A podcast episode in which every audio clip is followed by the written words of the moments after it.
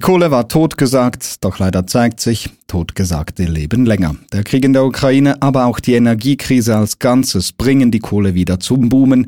Wir fördern derzeit so viel der dreckigsten aller Energiequellen wie noch nie in der Geschichte der Menschheit.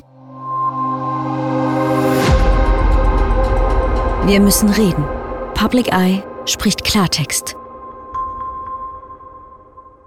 Große neue Kohlebergwerke sind weltweit in Planung oder laufen bereits. Warum das so ist und was das für Konsequenzen hat, auch für die Schweiz, darüber möchte ich heute sprechen mit meinem Gast.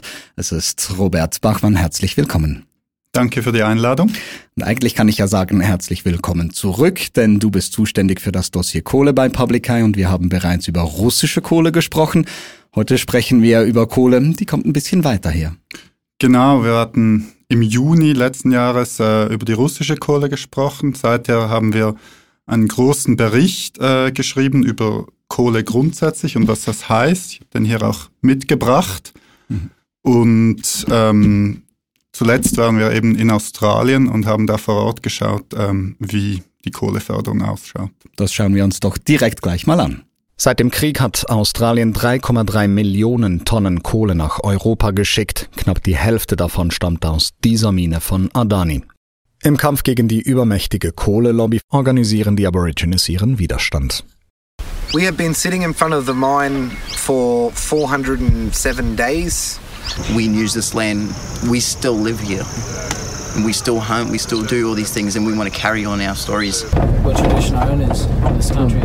Trying to fight back for our own land. Adani plant weltweit an 60 Standorten neue Kohleminen zu bauen und bestehende zu erweitern. And it's been a pretty hefty fight, but hey, we're still here, eh? Yeah. Help us kick him out of here. Watermully. Help him kick us out of here, also helft uns hier rauszutreten auf gut Deutsch. Ähm, man sieht ein großes Projekt zur Kohleförderung. Aborigines, Leute, die dort Ewigkeiten gewohnt haben, wurden enteignet, werden vertrieben. Das ist der Fokus eurer großen Recherche auch. Ganz konkret gefragt, was habt ihr vor Ort denn herausgefunden? Wir waren ja in Queensland im Nordosten von Australien. Das ist das große Kohlefördergebiet des Landes.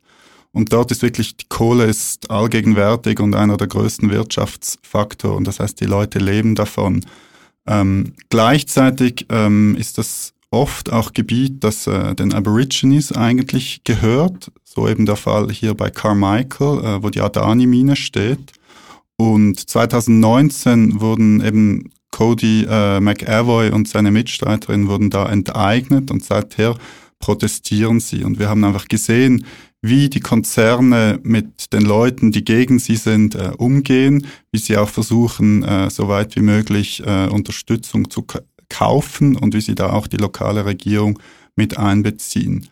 Und gleichzeitig ähm, war auch, äh, waren auch die Umweltfolgen ein, ein, ein Thema. Ähm, das ist an der äh, Ostküste eben von Australien, wo auch das Great Barrier Reef ist. Und die Häfen, die genutzt werden, um äh, die Kohle nach äh, Asien, aber auch nach Europa zu transportieren, die sind direkt vor diesem Reef. Äh, die, die Schiffe fahren da durch und auch sonst gibt es immer wieder negative Auswirkungen des Kohlegeschäfts auf dieses, dieses Wunder der Natur. Das ist ja eigentlich schon noch eigentlich bizarr, wenn man sich überlegt, man hat Australien, hier wird unglaublich viel Kohle gefördert, das fördert den Treibhausgasausstoß und dennoch ist Australien eines der Länder, die unglaublich stark mhm. betroffen sind von den Konsequenzen. Also ich denke an das Great Barrier Reef, ich denke an die Waldbrände.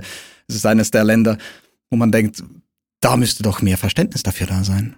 Ja, das ist mir auch völlig, völlig äh, unverständlich, aber es ist am letzten Endes nicht anders als bei, bei uns hier in der Schweiz. Wir sehen es einfach an den Gletschern, die, äh, die nicht mehr da sind. Wow. In Australien sind es äh, die Waldbrände, die, die Wirbelstürme, die äh, enormen Schaden anrichten.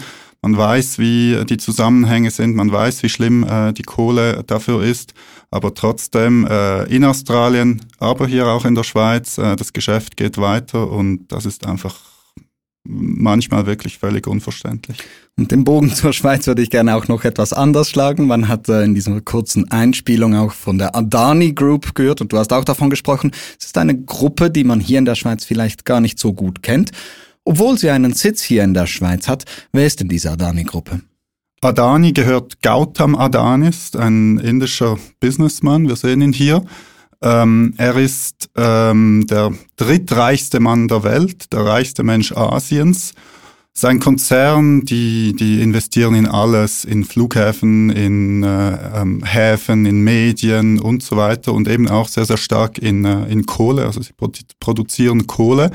Und um die Kohle zu verkaufen, hat ähm, Adani 2020 in Genf eine Niederlassung eröffnet, also eine, eine Handelsfirma in Genf, wo es eben schon sehr viele Handelsfirmen äh, gibt. Das heißt, darum ist für uns da auch ein, äh, auch ein Bezug zur Schweiz äh, da. Und die Kohle, die eben wahrscheinlich äh, da in Genf gehandelt wird, die wird unter anderem in, in dieser Carmichael-Mine abgebaut in Australien. Adani ist ein Beispiel, aber es gibt auch ein weiteres, weit größeres, nämlich den Betreiber der meisten Minen in Australien und das ist dann ein Name, den kennen wir sehr viel besser in der Schweiz, Glencore. Und was da Glencore macht, zumindest für mich, ist etwas irritierend. Einerseits fördert man Kohle, andererseits ähm, hat man dann Werbeplakate wie dieses hier. Ähm, helfen Sie, die Emissionen zu reduzieren? Wir tun es auch. Ähm, wie passt so etwas denn zusammen? Passt überhaupt nicht äh, irgendwie.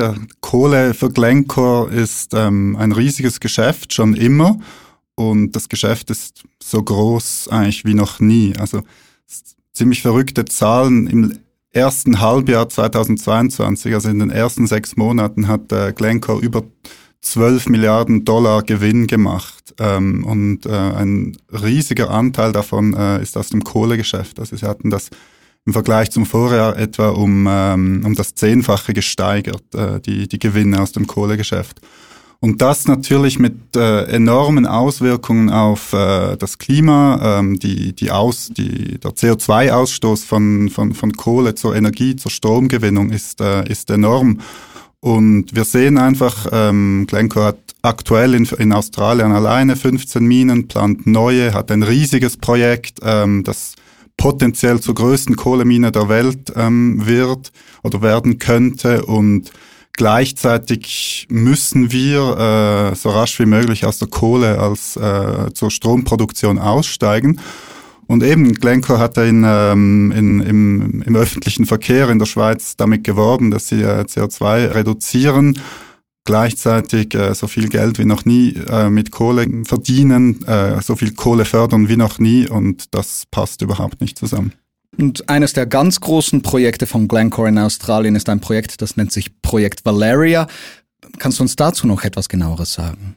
Genau, das ist auch in Queensland. Ähm, ein Kollege hat das besucht. Da ist alles schon abgesteckt. Die Leute, ähm, die auf dem Gebiet der Mine wohnen, die wurden teilweise auch schon enteignet oder größtenteils schon äh, enteignet. Und das ist jetzt ähm, im, im Bau begriffen, diese Mine. Und hat das Potenzial, da wirklich die allergrößte Mine der Welt zu werden. Und das ja. zeigt einfach, wie wenn man gleichzeitig sagt, äh, man, man will CO2 äh, oder Treibhausgasemissionen reduzieren, aber dann ein riesiges Minenprojekt ähm, vorantreibt, das über Jahrzehnte ähm, dann äh, Profit einbringen würde, das geht einfach nicht auf. Interessant ist bei Valeria, ähm, Glencore hat vor kurzem angekündigt, dass sie das äh, Projekt sozusagen on hold setzen, also unterbrechen und da auf ihre Net Zero Commitment, also ihre Verpflichtung zur Reduktion von Treibhausgasen ähm, verwiesen. Sie haben aber auch gleichzeitig äh, sich beschwert bei der lokalen Regierung in Queensland in Australien, dass äh, die, die Steuern auf die Ausfuhr von Kohle zu hoch werden. Also es ist sehr unklar, was jetzt wirklich die, äh, der, der wahre Grund äh, dafür ist, dass dieses Projekt äh, on hold gesetzt wurde und man kann sich fragen, ob da nicht auch einfach Druck äh, gemacht wird äh, zu dieser Steuerfrage. Ein Punkt, den du angesprochen hast, hat mich noch fasziniert, diese Enteignungen. Ich stelle mir vor, dann wird es auch gegen ein Projekt wie Valeria, ähm, ähnlich wie bei der Mine in Carmichael, die wir gesehen haben, auch Proteste vor Ort geben. Wie ist denn dieser Umgang vielleicht in Australien, gerade mit diesem Widerstand vor Ort? Ja, das ist in beiden Fällen etwa, etwa ähnlich. Also man versucht oder die Unternehmen, die Konzerne versuchen, halt die Leute auf ihre Seite zu ziehen, ähm, sie zu kaufen auch. Also natürlich, da wird äh, enteignet, aber auch entschädigt dafür. Ähm, aber diejenigen, die dann das nicht möchten, die werden dann auch äh, wirklich ähm, öffentlich sogar angeprangert. Also es, ähm, wir haben ein Beispiel gesehen, wie, wie Glencoe zwei Aktivisten in einer lokalen Zeitung äh, angeprangert hatte, weil sie eben äh, sich gewehrt hatten gegen äh, dieses Projekt. Oder Cody McAvoy, den wir eingangs gesehen haben, ähm, er, äh, als er das erste Mal protestierte 2019 gegen Adani, da hat der Konzern seine seine Nachschubswege quasi unterbrochen. Also er musste dann irgendwann mal aufgeben, weil er nichts mehr zu essen hatte. Auch jetzt gibt's da immer wieder ähm, Konflikte zwischen dem Konzern und den, äh, den Umweltschützerinnen und Aborigines, die dort sind. Und sogar wir haben das gesehen. Also als mein Kollege dort war, äh, wurden sie verfolgt von einem äh, Auto der, äh, der Sicherheitsfirma von, von Adani. Und ein paar Stunden später hatten wir dann bei Public Eye hier in der Schweiz äh, eine E-Mail erhalten, die uns aufgefordert hat, ähm, äh, das, das Gebiet zu, zu verlassen und äh, auch auf keinen Fall irgend äh, vom, vom Material, das wir äh, gedreht hatten, zu, äh, zu publizieren. Also es ist eine sehr, sehr aggressive Taktik, gerade im, im Fall von Adani. Und es zeigt einfach die, die Macht, die diese Konzerne haben dort vor Ort. Und es zeigt auch, auch einfach die, die, die Bedingungen, die, äh, unter denen die Kohle gefördert wird, sogar in einem ähm, reichen Land mit starkem, äh, mit starken staatlichen Strukturen wie Australien. Genau darauf wollte ich eigentlich hinaus. Ich meine, Australien ist jetzt vielleicht für eine Organisation wie Publica jetzt nicht gerade das üblichste Terrain. Es ist ein sehr weit entwickeltes Land. Ähm, überraschen dich dann solch krasse Gegenmaßnahmen und auch, dass die einfach so möglich sind, dass das in so einem Land dann überhaupt so passieren kann? Hm. Ja, normalerweise ähm, recherchieren wir ja eher in Ländern im sogenannten globalen Süden, ähm, die ähm, weniger starke staatliche Strukturen haben, wo die Konzerne eben auch mehr Einfluss äh, oder wo man sich denken kann, dass der Einfluss der Konzerne einfach ist. Ähm, in Australien haben wir ausgewählt, weil es einerseits ein riesiger Kohleexporteur ist, der zweitgrößte der Welt nach Indonesien und andererseits, weil jetzt eben seit dem Krieg in der Ukraine und dem äh, Embargo auf Kohle aus Russland vermehrt Kohle aus Australien in, nach Europa kommt. Das heißt, da wird jetzt wirklich buchstäblich um die ganze Welt Kohle nach Europa ähm, geschifft, weil wir es verpasst haben und verpassen, äh, die, die Energiewende wirklich voranzutreiben und äh, von Kohle wegzukommen. Und wir sehen auch in, in Australien, dass ähm, die Konzerne wie eben Glencore und Adani sehr, sehr eng mit der Regierung, mit der, gerade auch mit der Lokalregierung äh, zusammen ihre Projekte vorantreiben können. Das geschieht jetzt besonders schnell, eben durch diesen Druck äh, aus äh, wegen dem Krieg in der Ukraine und der gesteigerten Nachfrage nach Kohle. Und da hat dann Australien eigentlich keinen Unterschied mehr zu einem Land mit weniger starken staatlichen Strukturen, ähm, oder auch in der Schweiz. Also wir kritisieren ja schon lange, wie schwach der Rohstoffhandel hier reguliert ist. Und das hat äh, mit auch sehr stark damit zu tun, dass eben die Konzerne sich sehr, sehr stark äh, wehren dagegen. Du hast jetzt die Schweiz erwähnt und damit den Westen im Generellen. Wie wichtig ist es denn, dass wir auch global aufstehen, genau gegen diese Kohleförderung, wenn uns das Klima am Herzen liegt? Das ist extrem wichtig, weil Kohle ist schlicht und einfach der dreckigste Energieträger, den es gibt, trägt enorm viel zur Klimaerhitzung bei. Und wir wissen, man, man muss so rasch wie möglich äh, aus Kohle zur Stromproduktion aussteigen. Ähm, das wurde eigentlich auch beschlossen. Also in, an der Klimakonferenz in Glasgow 2021 wurde das eigentlich beschlossen. Aber de facto passiert einfach im Moment das Gegenteil. Und die, die großen Rohstoffhändler, ähm, gerade in der Schweiz, ähm, sind da ein, ein wichtiger Faktor. Sie, sie bauen, wie wir, wie wir sehen, sie bauen die, die Kohleprojekte aus, sie, sie verdienen ein Vermögen damit. Und wenn das jetzt nicht endet und äh, dafür braucht es einfach die Politik, die dem einen, einen Riegel vorschiebt, dann ähm, geschieht der Kohleausstieg nicht äh, schnell genug. Und wir haben dafür auch eine Petition lanciert letzten November, die läuft noch bis, äh, bis Juni, die kann man unterschreiben, um eben genau das zu fordern, nämlich dass die Politik ähm, dafür sorgt, dass äh, der Kohlehandel ähm, so rasch als möglich und zwar wirklich nachhaltig äh, beendet wird. Ein sehr wichtiges Anliegen als Ganzes und dennoch möchte ich noch kurz auf diesen Mechanismus nochmal zu sprechen kommen. Ist es denn nicht jetzt so, dass diese Angst vor dieser Energieknappheit in Europa auch dazu führt, dass wir unsere gesamten Umweltschutzbemühungen der letzten Zeit momentan wieder einfach akut gefährden? Klar, das ist eine, eine begründete Angst und das muss man jetzt auch äh, angehen. Darum wurde auch, wurden auch kurzfristig äh, Kohleminen und Kraftwerke wieder, äh, wieder reaktiviert. Da gibt es auch großen Widerstand äh, dagegen. Man, man sieht das in, in Lützerath in Deutschland, ähm, dem Kohletagebau. Da gibt es bis zu einem gewissen Punkt auch einfach einen Zielkonflikt mit kurzfristigem Energie, Energiebedarf und eben der Notwendigkeit, das Kohle so rasch als möglich auszusteigen.